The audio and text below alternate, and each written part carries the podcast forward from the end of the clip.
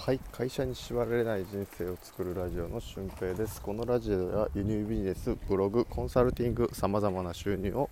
パソコン1台で確立している俊平がお送りするラジオで、えー、会社に縛られないためのノウハウや思考方法についてお話ししています、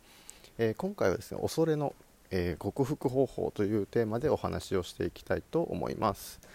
えー、以前にも、えー、恐れについて解説はしたんですけども、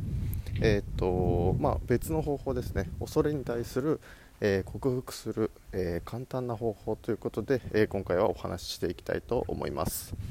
え一般的に自分が恐れを感じている時っていうのは、えバロメーター的には一番下の状態なんですよね、えそこでその自分ができるやろうと思って一歩踏み出す。そして一歩踏み出すための、えー、最高のイメージができている状態。でこの最高の状態っていうのがバロメーターの一番上の部分なんですよね。だからその低いところから高いところに上がるジャンプアップのための、えー、何かしらの方法が必要なわけです。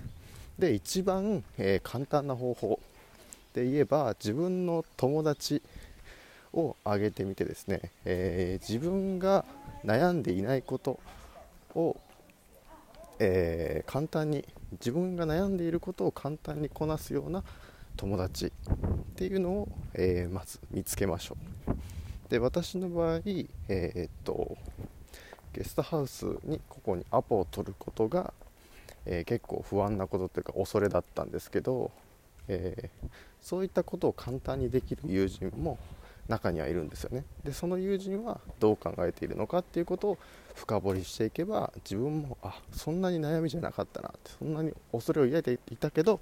そんなに恐れを感じることでもなかったなということで、えー、前に進めるわけですよね。だから何かを変える時には、えー、場所を変える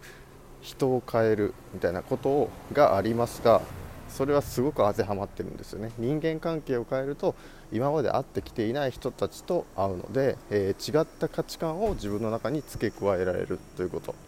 で場所が変わればもちろんね人間関係も変わっていくし自分の気持ちもなんか、ね、生まれ変わったような感覚になっていくので、えー、そういった一歩を踏み出しやすいというふうなことが起きてくるわけです。ということで、えー、今回はですね自分が恐れを感じていることを簡単にできる友達を作りましょうということでした、えー、これはねあのー、結婚する相手とか例えば自分が感情を抑え込むタイプだとしたら思いっきり感情を出すタイプの人があのパートナーになるという風な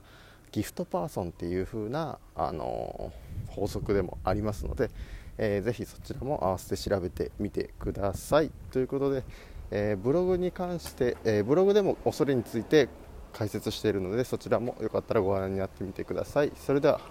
え次回の配信でまたお会いしましょう。ほなまた。